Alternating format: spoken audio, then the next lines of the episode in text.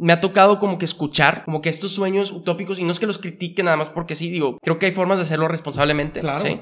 Suponiendo que ahorita estuvieras trabajando y vas a renunciar para emprender algún proyecto, pues no puedes hacerlo nada más sin hablar con tu esposa o sea, y tu familia en general. No, o sea, no, no. Necesitas tener esa comunicación. Yo la tuve en mi caso con mis papás, o sea, es algo importante que yo necesitaba tener con ellos. Cada quien tiene que hacerlo con las personas que va a impactar alrededor, ¿no?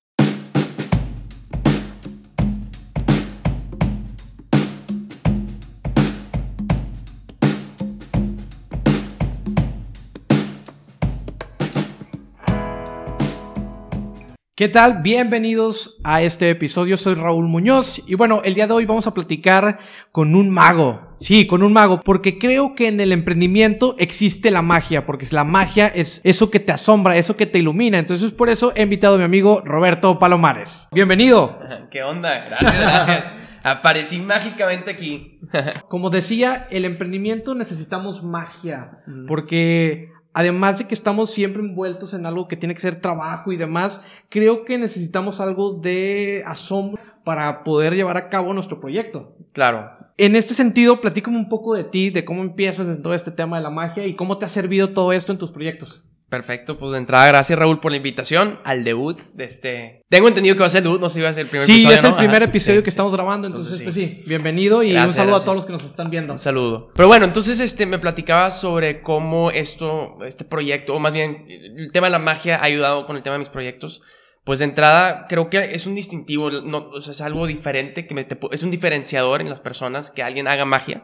Entonces creo que de entrada, por lo mismo, es este, algo fácil, digamos, que puedan identificarme por eso. Yo trabajé cuatro años en un corporativo en el área de recursos humanos y creo que era como el mago de recursos humanos, o sea, no había otros magos. Entonces de entrada como que creo que te hace diferenciarte entre los demás. Y bueno, obviamente va de la mano, digamos, como con tu marca personal dentro de, la empresa y todo, pero pues en general siempre me ha ayudado mucho también a socializar. Yo soy una persona muy introvertida. Tal vez no lo parezca, pero pues lo mismo, es por lo mismo que he podido desarrollar gracias a la magia, ¿no? La magia al final es para compartirse. Entonces tienes que relacionarte con personas al momento de hacer magia y es un excelente rompehielos, quieras o no. Entonces, creo que también me ha ayudado muchísimo, digamos que en mi proyecto de marca personal y para socializar en general. Ok, oye, y entonces, por ejemplo, en tu lugar de trabajo aparecían los proyectos de repente y terminabas las tareas que te encargaban o cómo. Me decían, era? me decían que desaparecía la gente porque estaba en recursos humanos. No, no se crean. Desaparece la rotación, eso es lo que me decía mi jefe. Ah, mira, pues sí, desaparece la rotación, por ¿Cómo, favor. ¿Cómo pudo ligar todo ese sentido, no? Al final de cuentas, creo que cuando tenemos un empleo,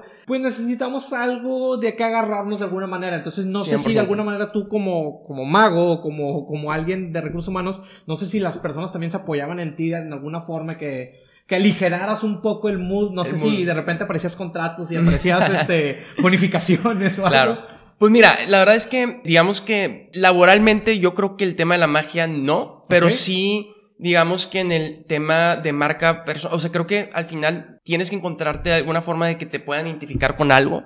O sea, todos tienen, por ejemplo, pues hay personas que les gusta mucho el tema del rancho, ¿no? O sea, me acuerdo, dije ese ejemplo porque mi jefe era de rancho y le gustaba y tenía su rancho, y pues ese era su estilo, ¿no? Digamos que esa marca personal sí te puede distinguir. Y estoy hablando un poquito más en, en el ambiente, digamos, corporativo, eh, empresas Laboral, grandes, laboral, claro. ajá, donde hay, hay un grupo grande de personas y estás compitiendo contra otras personas. Entonces, tener un distintivo sí es bueno, sí es No, bueno. Es súper importante porque además de que te identifican de alguna forma, no sé, por ejemplo, yo eh, en principio siempre era el de la guitarra, el de la música, entonces era, ah, ok, Raúl, el que toca guitarra o el que es músico. Eso te sirve porque al final de cuentas, dentro del ambiente corporativo se necesitan las relaciones y se 100%. necesita como eso, esa chispa que te pueda identificar con los demás. Entonces ya cuando hay algún tema, algún ascenso, cuando hay alguna promoción, siempre es de que, oye, pues ¿quién, ¿de quién te acuerdas? Ah, pues este, sí. De, ah, oye, pues 100%. este, Roberto el Mago. Claro. Eh, o sea, quieras o no, suena como incluso Como broma. broma, güey, pero sí, o sea, sí ayuda. O sea, por ejemplo, a mí me tocó, gracias a la magia, hice un sinfín de eventos internamente en PepsiCo. Oye, O sea, en posadas. Las, en las fiestas, me imagino. O ¿no? sea, Que- por ejemplo, me tocó una vez, este, eh, tienen como un, un evento de los proyectos de PepsiCo, ¿no? Y bueno, trabajé en PepsiCo, no, no había dicho el nombre sí, de la empresa, no ya la se dije. dice marcas, pero bueno, gracias PepsiCo por Sí. patrocinar este episodio. sí, perdón. Este, y bueno, tenían como un evento donde hacían como una premiación a los mejores proyectos del año. ¿no? Y hacen como por categorías, el proyecto más ecológico, el proyecto más este, sustentable, el proyecto eh, más relacionado a recursos humanos. Eh, había diferentes como categorías, ¿no? Y al final entregaban el premio al mejor proyecto. Y dijeron, siempre tenían una dinámica o un tipo de... Algo hacían para entregar el último premio. Y Algún tipo de performance, ¿verdad? algo, ajá, un show. un show o algo así. Eh, lo organizaba recursos humanos, la gente me conocía porque era mago y, me- y, pues una vez llega conmigo la que estaba organizando el evento y me dice, oye, ¿por qué no hacemos una dinámica con magia con lo que tú haces? Y pues ese evento estaba todo el, el, el excom, estaba todo, o sea, todos los directivos, vicepresidentes estaban ahí y pues yo estaba participando con ellos, haciendo dinámica con ellos. Entonces, de alguna forma, el, el- digamos que el networking o el, Claro, que te- claro. el darte a conocer, ¿no? Claro, claro. Me ayudó eh, en algo el tema de la magia específicamente. Pero bueno, esto es más como que en el ambiente, digamos... Ambiente laboral y laboral. profesional. Oye, Sí. y bueno, comenta- comentas que estuviste como empleado y Ujú. de, de hecho eh, pues, continuaste tu carrera profesional en ese sentido. ¿Y cuándo es donde llega el punto donde dices, oye, ¿sabes qué? Pues la magia me ha acompañado, pero creo que ahora sí se ha convertido algo más que solamente un hobby. Entonces, ¿cuándo y cómo llega ese momento, esa, esa iluminación? Pues mira, creo que nace de un tema muy emocional. O sea, es un tema más de introspección de qué estoy haciendo, por qué vine aquí al mundo, ¿no? Ok, tuviste un problema existencial. Digamos que existencial no fue un problema, porque no, no, no, bueno, yo le eh, daría un- un- eh, una fase, digamos, una fase, en la vida. existencial. ¿Cu- ¿Cuántos años tienes? 27, como que 27. fue la del La cuarto del- de vida, el el cuarto de vida, sí. el cuarto de vida que, que la- realmente te sucede, güey.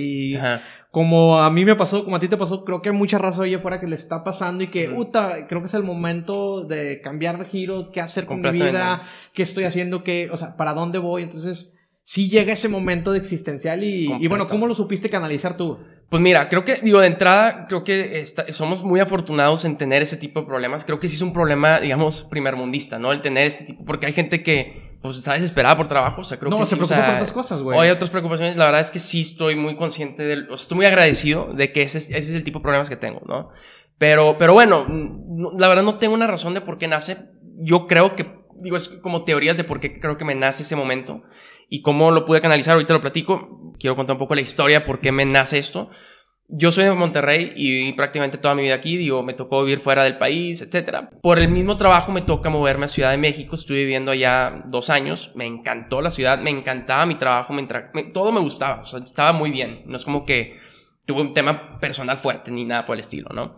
Eh, pero bueno, yo quiero pensar que por lo mismo me fui para allá y descuidé mucho el tema de la magia, dejé de hacer shows, por lo mismo, pues estaba más enfocado en mi trabajo y pues bueno, todos mis clientes, digamos, estaban acá, entonces era menos constante la- la- las veces que hacía shows de magia. Estaba en, en general en el medio y, y que es algo que yo creo que sí me llena, o sea, me Ok. llena completamente. Entonces, yo creo que se acumuló como este vacío de qué estoy haciendo aquí y me dio una, o sea, una crisis que, a ver, o sea, de entrada a mí lo de la magia, digamos, eh, primero fue un tema de dinero, dije, ok, o sea, estoy, estoy ahorrando, ¿no? Fue una decisión de alguna forma financiera. Yo creo que me dije, estoy ahorrando, pero ¿con qué propósito? ¿Con qué objetivo? Quiero tener un patrimonio para crear una familia. ¿Para qué? O sea, ¿qué, ¿cuál es mi objetivo aquí? Y no tenía ni siquiera claro eso, ¿no? Entonces sentía que yo estaba como, eh, la neta es que lo de la magia me daba para mis gastos porque estoy soltero, tengo estos privilegios, digamos. Claro. ¿no? Em, entonces decía, pues, o sea, ¿qué estoy haciendo, no? O sea, ¿por qué estoy trabajando para, para esto que estoy haciendo el día a día? Entonces fue una crisis nada más así como que, a ver, pues, ¿qué pasa? ¿Qué pasa si empiezo? Ahorita yo le dedico mi, el 20% de mi tiempo a la de la magia. ¿Qué pasa si yo le invierto los papeles y le invierto el 80% a la magia y el 20% a otras cosas? Yo quiero pensar, siempre he ido creciendo, el tema de la magia, yo quiero pensar que va a empezar a crecer. Y pues así es como, digo, sí hice como mi Excel, mis gastos, mis presupuestos y dije, ok, pues si sale algo, ¿no?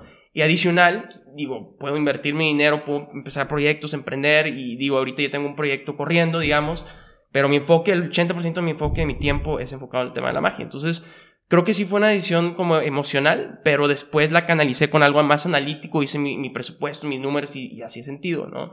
Por las circunstancias en las que estaba yo también.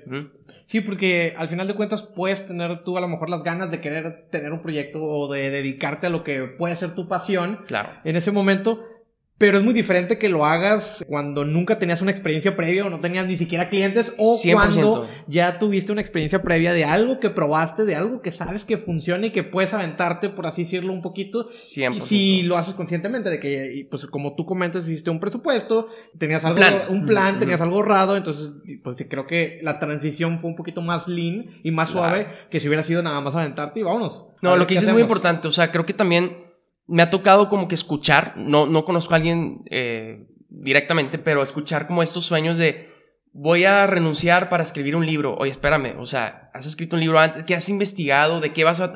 Como que estos sueños utópicos, y no es que los critique nada más porque sí, digo, creo, creo que hay formas de hacerlo responsablemente. Claro. ¿sí?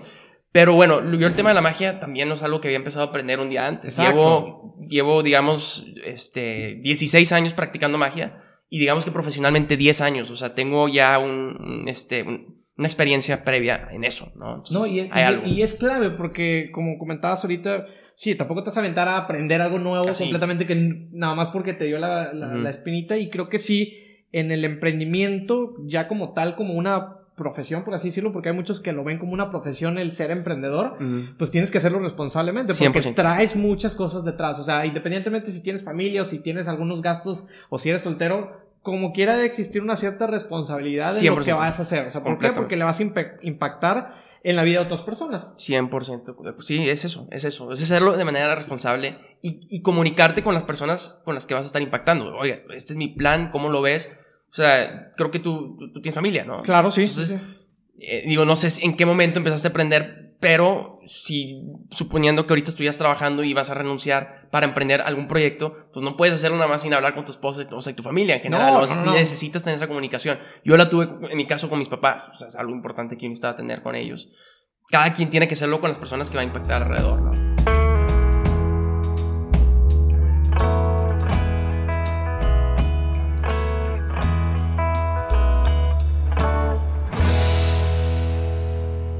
En la vida del mago, el objetivo, uno de los, de los, a las actividades que tiene que realizar un mago es entretener y es asombrar. Yo creo que hoy, en día en nuestro país, en, en, la sociedad, estamos perdiendo la capacidad del asombro. Y es algo que me preocupa porque, pues ahora todo lo tenemos muy fácil, todo está en nuestra palma con nuestro celular, todo lo podemos investigar, todo lo podemos saber. Y creo que esa capacidad de asombrarse y de, de ser inocente creo que eh, nos ha llevado a ser una sociedad todavía mucho más, eh, pues vacía, de alguna manera. ¿Por qué? Porque ahora lo creemos saber todo y, todo lo queremos relacionar con algo previamente. Mm, Entonces, tú como mago cumples esa labor y qué, qué, es lo que tú observas cuando haces tus shows, cuando ves las reacciones de las personas. Eh, de alguna manera estás, siento que es una conexión, una, haces una conexión neuronal con psicológicamente con mm. algo que nosotros tenemos como seres humanos y que hemos estado perdiendo.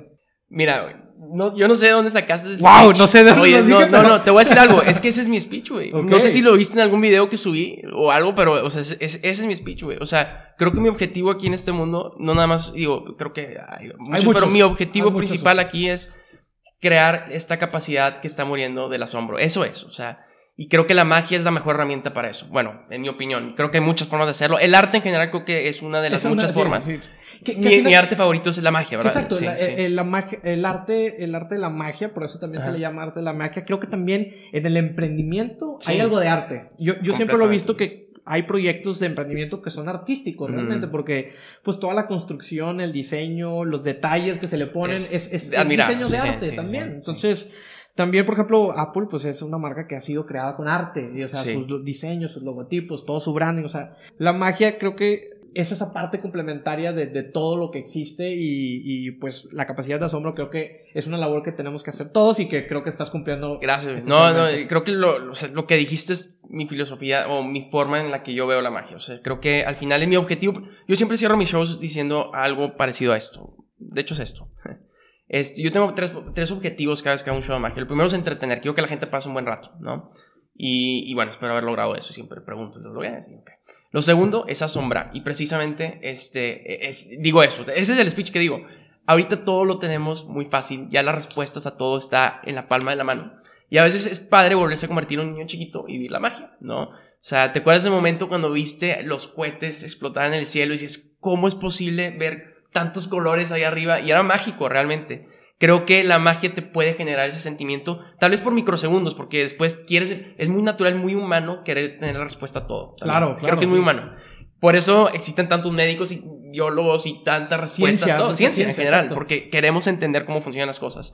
Pero si se presenta, si la persona del mago lo presenta como venimos a pasarla bien, déjate llevar por la mano. Creo que le sigues al juego, ¿no? Creo que se parece mucho, en, yo no consumo esto, pero se parece mucho en algún sentido a la lucha libre. Ok. Como que sabes. okay, Ahí te va. sabes, que es, sabes que está ¿Sabes. Que, sabes que es mentira, sí, de alguna manera. Pero dices, sabes que ya, o sea, todos sabemos, pero vamos a, vamos a jugar, vamos a entrarle y tú estás echándole porras, ya sabes. Todo Oye, y te emociona. Yo me acuerdo de niño haber ido a, a, peleas de lucha libre y, y demás en la arena Y eh, no sé si era por la pelea o si era por la gente. Yo creo que fue más por el ambiente de, de psicológico donde estás con mucha gente y que todos como que se, se empiezan a meter y a gritar y bulla y demás, aplausos. Entonces, pues sí, conectas con algo que, que por ahí está. O sea, ahí por, está, ahí, por ahí está neuronalmente. eh, hay algo que ahí está y que. Completamente. Que, pues de alguna manera, esta coraza de la tecnología, de redes sociales, nos está creando como esa coraza de, de dejar, de dejarnos llevar por el mundo. Déjate llevar. Ah, Exacto, sí, dejarnos sí. llevar por la vida. Y bueno, pues que eso que es una parte bastante importante en nuestros. como ser humano. Claro. Y bueno, esa es una, asombrarse. Y lo tercero que siempre digo es crear algo memorable. Porque creo que eso es la, la- vaya, la redundancia, es la magia que tiene la magia, que puedes crear recuerdos en la gente. O sea, yo siempre trato de que mi magia sea lo más emotiva posible. ¿A qué voy con esto? Lo trato de ser personal a alguien o a algo, ¿no? O sea, puedo hacer un truco con cartas, pero un truco de cartas es padre. Yo hago mucha magia con baraja, pero no tiene ese sentido de conexión con la persona. De Me gusta pertenencia, de o sea, pertenencia. Entonces siempre trato de incluir algo de rutinas donde le digo, piensa en una persona que de alguna forma se haya relacionado con tu vida, que ves seguido, que platica seguido. Entonces hay una conexión, este, digamos, emocional en la rutina. Entonces, este tipo de cosas que yo meto en el show, quiero que, es uno de mis objetivos, mi objetivo por lo que lo hago es para que se convierta en algo memorable, ¿no? Claro. Entonces, siempre digo que espero que, eh, eh, digo, el el show eh, se convierta en algo memorable para todos. Y este, no solo por el show, sino por el convivio y el evento en general. Entonces, este, esos son mis tres objetivos cada vez que hago magia en general. Es Pues mira, entretener, asombrar y crear algo memorable. Si eso lo traemos en el tema de emprendimiento y de proyectos, güey, creo que hoy en día las empresas y si estás emprendiendo un proyecto, necesitas de esos tres elementos. Ya antes ya no existe la manera de donde tú comprabas un producto nada más porque estaba bonito o nada más porque eh, era una marca que, que tú consumías, sino porque tienes que tener esos tres elementos. Y yo cuando compro productos me guío por esos tres elementos. Increíble lo Entretener, haciendo, sí. ¿Por qué? Porque la marca de alguna manera me tiene que servir de algo de entretenimiento. ¿Y qué hablo de entretenimiento? No es de que me voy a reír de la marca, sino que de alguna manera su comunicación, el yo tener esa, ese vestido, la ropa, lo que, cualquier artículo que compre, de alguna manera me entretenga para yo tenerlo. Si no me va a entretener, entonces ¿para qué tengo un artículo que no me va a entretener? Claro, claro, claro. Segundo, asombrar. La marca tiene que asombrar hoy en día a los consumidores. ¿Por qué?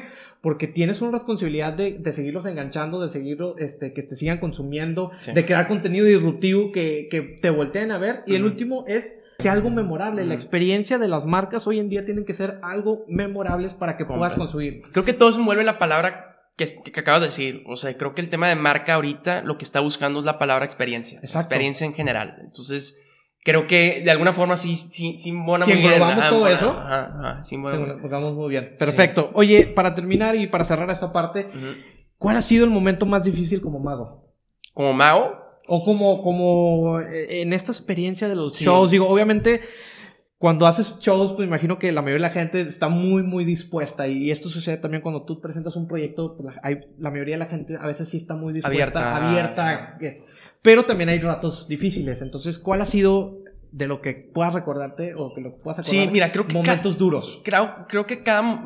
Los momentos duros son los que más me gustan de alguna forma, porque creo que los más difíciles han sido cuando experimentamos cosas nuevas. Ok. Por ejemplo, lo que platicé ahorita de, eh, de alguna forma, eh, entregar el proyecto de alguna, o sea, con magia, ¿no?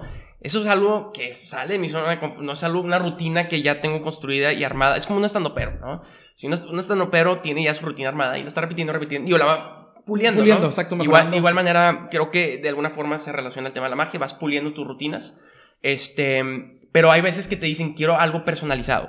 Entonces, cuando empiezas a personalizar cosas, ahí yo sí, no es difícil, pero sí me estoy nervioso, soy muy Pues nervioso. tienes menos margen de error. El margen de error es menos y este, no sabes si va a funcionar o no. Claro. Esa es otra cosa, porque, hay- o sea, por ejemplo, relacionando otra vez con el stand-up, hay bromas que sabes que van a pegar, hay rutinas que sabes que van a pegar, sabes los timings, sabes que todo va a salir bien, ¿no? Ok, entonces. Pero cuando experimentas dices, no sé, güey, o sea... Pudiera sí. ser un tema como que con, con los estandoperos, donde cuando le hacen también esta pregunta de que, oye, ¿cuál ha sido el momento de que qué haces cuando no se ríe la gente? ¿Qué haces cuando pensaste que iban a reaccionar de una forma y reaccionaron de onda? Ahí, ahí ¿cómo ha sido? O sea, 100%. digo, ahorita una- hay una palabra de moda y que a lo mejor se pudiera aplicar en ese tema, que es que somos, nos hemos convertido un poquito más resilientes, en ese Mm. sentido donde nos adaptamos y nos vamos eh, mejorando o vamos conociendo algunas formas de poder sacarle la vuelta a algo para poder lograr el objetivo final, que es, Sí. que es el que tú comentas. Pero las primeras veces obviamente es difícil poder hacer eso, porque Sí. no tienes la experiencia, no Sí, tienes no el conocimiento, sabes, no ¿no? sabes. Entonces, ¿qué pudieras decir como que cómo lo identificaste ese momento y cómo lograste salir de todo eso?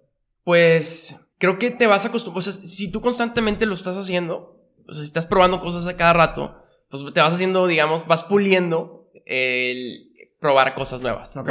Entonces es, yo siempre lo que hago, y un diferenciador creo que este, de lo que yo hago como mago es que puedo personalizar las cosas. Siempre busco de alguna forma integrar la marca en mis rutinas. Este, hace poquito tuvimos una interacción en, un evento que estuviste organizando, este, y, y, era un tema de música, y claro, traté de meterle algo de música al acto. Entonces, creo que si vas haciéndolo constantemente, te vas sintiendo más cómodo con ese margen de error que pudiera existir. Ahora, también yo estoy hablando del lado bueno. La neta es que también, y, y, mago que te diga lo contrario está diciendo mentiras. Me han salido mal trucos. A todos los magos les han salido mal trucos. Y esos momentos muy difíciles también. O sea, y, creo que cómo vas saliendo adelante eso es, con callo, o sea, vas agarrando callo en todo eso, ¿no? O sea, cuando, cuando, ¿qué sientes cuando te sale mal un truco? O sea, o qué, qué, qué, sensaciones puedes llegar a sentir? O sea, que... Te suda todo, güey. Pierdes el control, o sea... Sí, sí, que la audiencia haya como grillo, risa cuando no debería dar risa. Claro. O qué, qué, tipo de emociones o... ¿Tú crees pues que, es, es, incómodo, creo, porque la gente, o sea, mira, por la persona que yo trato de transmitir en el escenario, que es vamos a pasarla bien. Y eso me ha ayudado muchísimo. Antes, pues estaba creando, digamos, y sigo creándolo, ¿eh? pero estaba creando esta persona escénica este personaje escénico que es muy yo, o sea, no crean que soy otra persona cuando estoy en el escenario, pero sí cambias un poquito, ¿no? Claro, claro. Cuando te paras a dar una conferencia, no eres exactamente como eres tú usualmente. No, no, no, regularmente entras en un personaje, digamos. y, es, natural, porque tampoco, natural. tampoco puedes ser tú 100% auténtico todo, todo el, en todas las 24 horas del día. O sea, no, no, es imposible. Ajá. Es más, ahorita yo creo que en esta plática estamos, siendo, un poquito diferentes. Y estamos actuando de alguna manera también.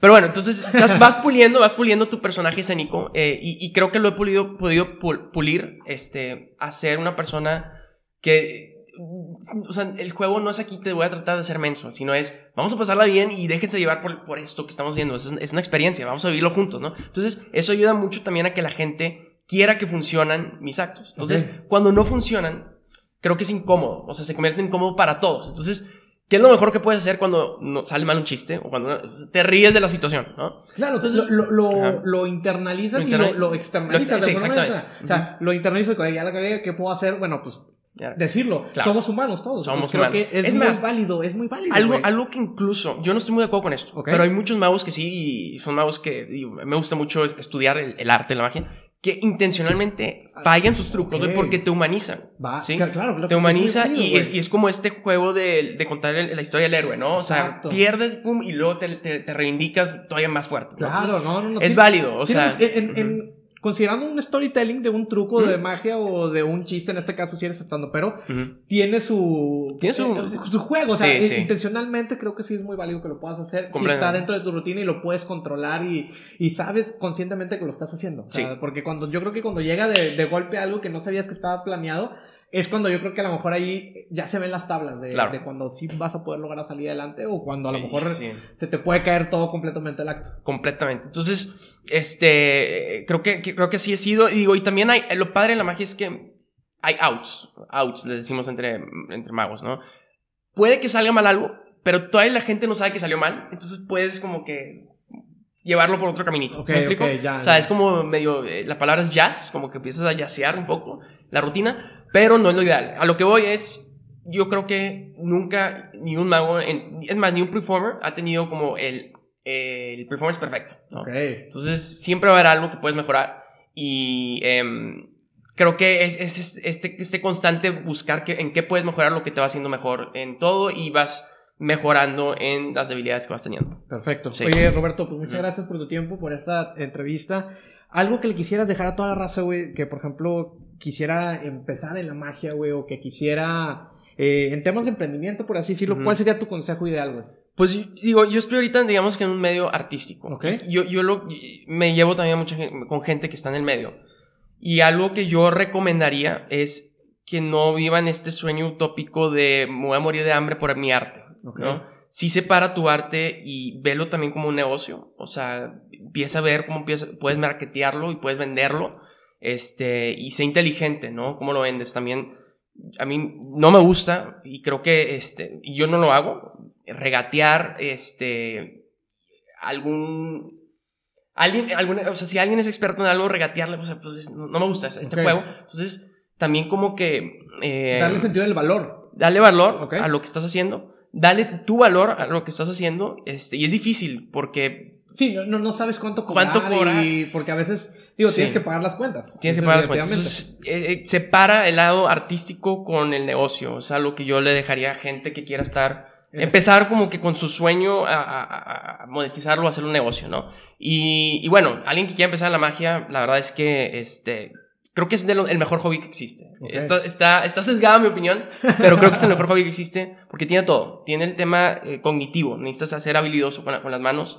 Este, te obliga como que a empaparte en el arte, te, te desenvuelves es como en el craft, digamos, Ok. te, te envuelves, te pierdes ahí, pero después te exige exter- externalizarlo, ¿no? O sea, a diferencia de una pintura, creo yo, y no es por demeritar el arte de la pintura, pues, es un- es- creo que es todavía más arte Ok, en el mundo del arte, pero este... Es- está en el número top uno del, del- del- del arte. Pero yo lo voy, a, lo voy a superar con esto que voy a decir. El- tú pintas tu pintura y la pones en un museo y tú te, puedes- o sea, tú te puedes esconder como persona artística. como o sea, artista, está claro, todo claro. ahí, lo dejas todo ahí. y Y, lo, deja- la- lo dejas a la interpretación de A la otros. interpretación de otros. Ok. y acá creo que te obliga a que tú compartas. Es muy humano el arte. O sea, te obliga a convivir, te desarrolla no nada más temas con las manos, sino también de sociales. Entonces, este, si quieren empezar, para, ahorita no hay mejor forma que YouTube. O sea, neta, cualquier cosa que quieras empezar, YouTube es la mejor forma para empezar. ¿no? Ok. Ya si quieres profundizar, búsquenme, búsquenme, yo los voy guiando. O sea, la neta me gusta ayudar a mucha gente que está este, En este en, esto, en esto. Perfecto. Roberto, Mm. muchas gracias por esta entrevista. Vamos a pasar a la siguiente sección que es... Yo intento ser mago. Quédense.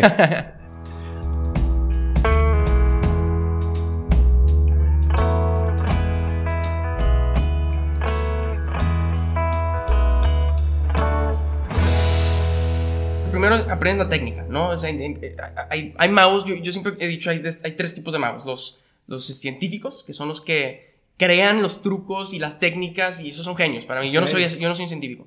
Hay otros que son los este, creativos, que son los que arman las rutinas y las empaquetan, digamos, es una rutina completa, ¿sí? Y están los performers, que es un David Copperfield, que es el que hace... El, el- Eso. él tiene a un consultor, eh, este, toda una consultoría de magos, este, científicos y creativos que le hacen las rutinas para que los expongan, ¿no? Ok, porque él es un muy buen performer. Es un showman, es un showman, es un showman, sí, ok. sí. Fíjate que no, no, sabía que existía ese tipo de. No, ni yo- yo lo inventé, yo lo inventé, Lo inventaste, sí, sí, lo yo lo inventé, inventar, Ok, sí. sí, porque también en ese tema, güey, hay muchos tipos de emprendedores. O sea, Sí. exacto. O sea, el que crea, güey, de cero, que es un inventor, para mí es un inventor. Y creo que son de los que más aportan, güey, porque de plano de algo de cero, güey, en- construyen algo. Está el creativo que, como tú bien dices, construye de diferentes elementos, güey.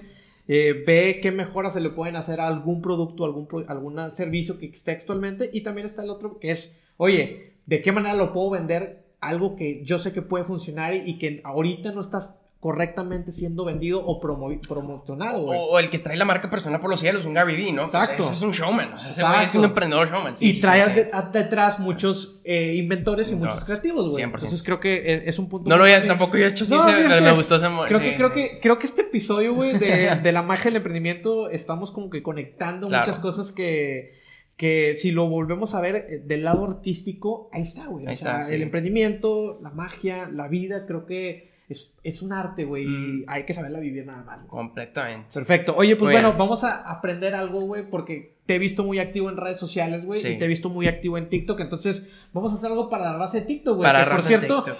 cuéntame tu video que te quitaron, güey, a ver, ¿cómo, cómo está la onda, güey? ¿Cómo, cómo- Por cierto, bueno, primero Ajá. cuéntame qué onda con TikTok, o qué onda con tus redes, güey, ¿Qué, qué has estado haciendo? Mira, la verdad es que yo las tenía muy descuidadas. De redes sociales en general no era algo que yo estuviera eh, experimentando. En los últimos seis meses le estaba moviendo muchísimo. Yo, uno de mis mentores en línea, digamos, es Gary Vee. Ese señor no ha dejado de hablar de TikTok. Entonces dije, voy a empezar a hacer TikTok, ¿no? Esto lo empecé a hacer a finales de noviembre. Ahorita llevo tres meses creando contenido para TikTok. Y la verdad es que todo lo que dice este señor es cierto, güey. O sea, todo agarra vuelo, crece rapidísimo. Los hashtags, ahorita estamos hablando de esto. Los hashtags en español están vírgenes. O sea, tú pones hashtag, ¿qué fue lo que buscamos ahorita? Ahorita buscamos regios. Hashtag regios. Regios. Hashtag regios, 4 millones de views, creo era. Dos- 2.3. 2.3, o sea, millones. 2.3 millones de views, un hashtag, o sea, en, en, en la aplicación más bajada en el, en el último año, güey, que, o sea, ponte a hacer contenido ahí, si, si eres creador de contenido, obviamente, ¿verdad? O sea, y si no también, o sea, es una buena plataforma para darte a conocer. Entonces, Eh, yo ahorita le estoy dando mucho a TikTok. Mi enfoque ahorita es TikTok. Estoy dándole a Instagram también y todo, pero mi enfoque 100% es TikTok. Fíjate que yo haciendo la, la comparación, güey, porque yo estoy mucho en el tema de podcasting, de hecho, mucho de mi contenido va para podcast y, y ahora voy a empezar a construir algo de video, pero mucho de por qué yo recomiendo el podcast y que también Gary Vee, que también es uno de Sí, mis mentores digitales, güey, porque ha hablado mucho del podcast y es porque en YouTube existe, al último dato que chequé, más de 85 millones de canales. De- o sea, es O sea, un mundo, de canales. universo, güey. De Sí. programas de podcast, al menos en los datos que encontré en, en el último año que, que lo estaba revisando, güey, hay 750 mil programas, güey. O sea, si comparas contra YouTube,